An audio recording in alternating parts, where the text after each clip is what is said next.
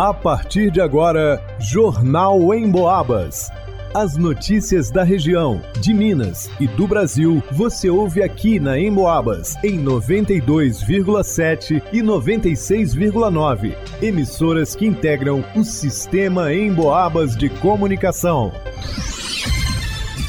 Vanusa Rezende. A enfermeira do setor epidemiológico explica a logística da vacinação contra a Covid-19 para crianças de 3 e 4 anos em São João Del Rei. Elaine Maciel.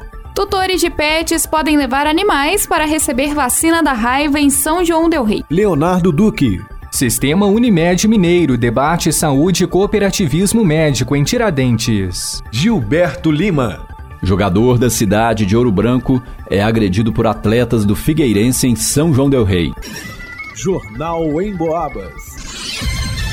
Há pouco mais de três meses, a Agência Nacional de Vigilância Sanitária, Anvisa, aprovou o uso da vacina Coronavac para crianças de 3 a 5 anos contra a Covid-19. Com adultos livres de máscara e circulando livremente com os filhos, a medida é muito necessária, na visão de especialistas. Em São João Del Rei, as vacinas contra a Covid-19 estão sendo aplicadas nos postos de saúde, mas por vezes a população relata que não encontrou imunizante em determinados postos. A enfermeira da Vigilância Epidemiológica, Catiúcia Carolina Canaã, explica a logística da campanha na cidade. Eu gostaria de deixar claro aqui que nos postos de saúde, gente, Coronavac para crianças de 3 a 4 anos não são todos os postos de saúde que tem disponível.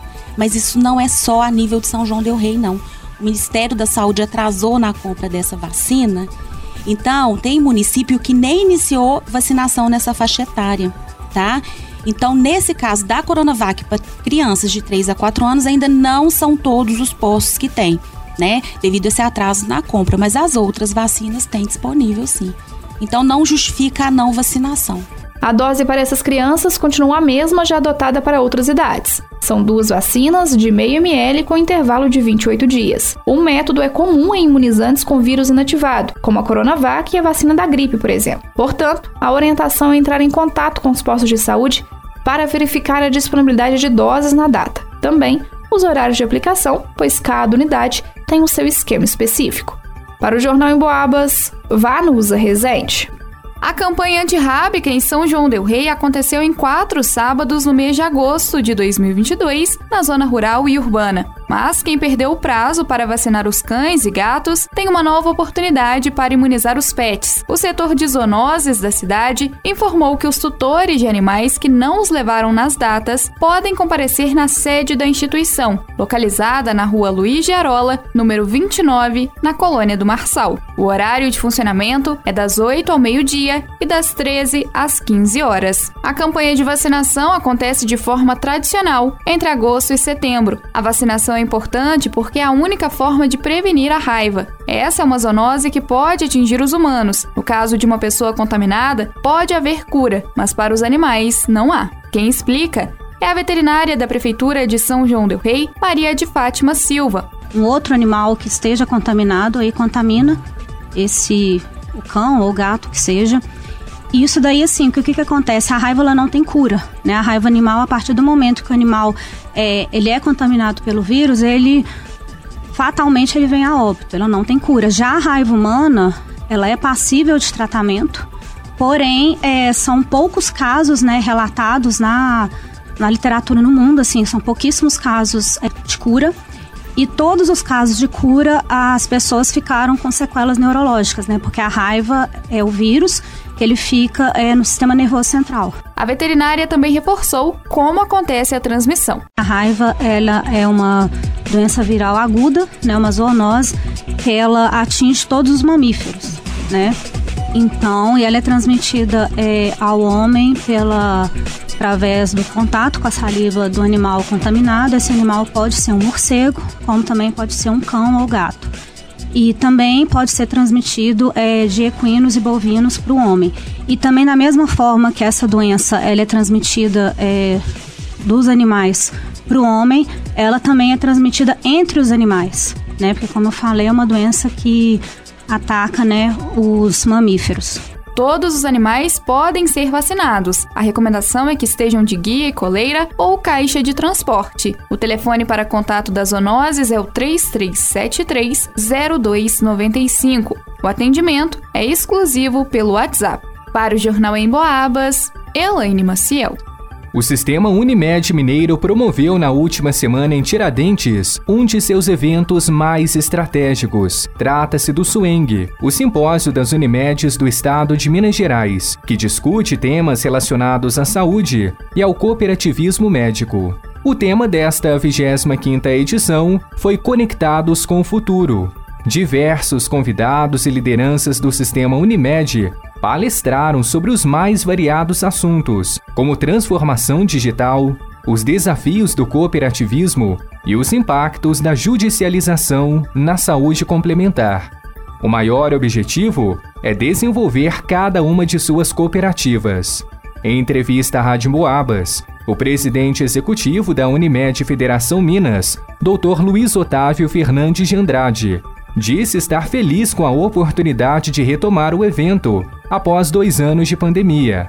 Aproveitou para refletir sobre como o atual cenário político-econômico impacta na oferta de serviços de saúde. A saúde suplementar tem um caráter securitário, ou seja, é um seguro que as pessoas compram para protegê-las, para que elas tenham cobertura no momento da sua necessidade. Todo seguro tem um cálculo atuarial que permite que você precifique preço desse seguro a partir de uma cobertura, a partir de um cenário razoavelmente previsível.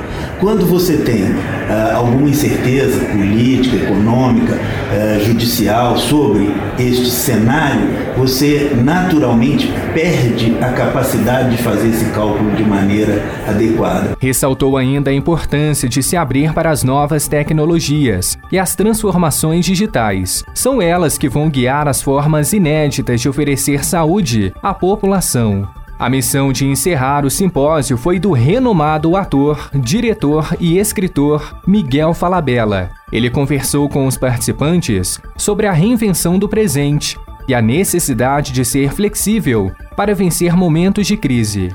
Falabella disse que vencer o medo é uma das principais chaves para que isso aconteça. Com 60 anos eu fui demitido. E aí você fala, e agora? O que, que eu faço? Não vou pular da janela, vou me reinventar. E me reinventei.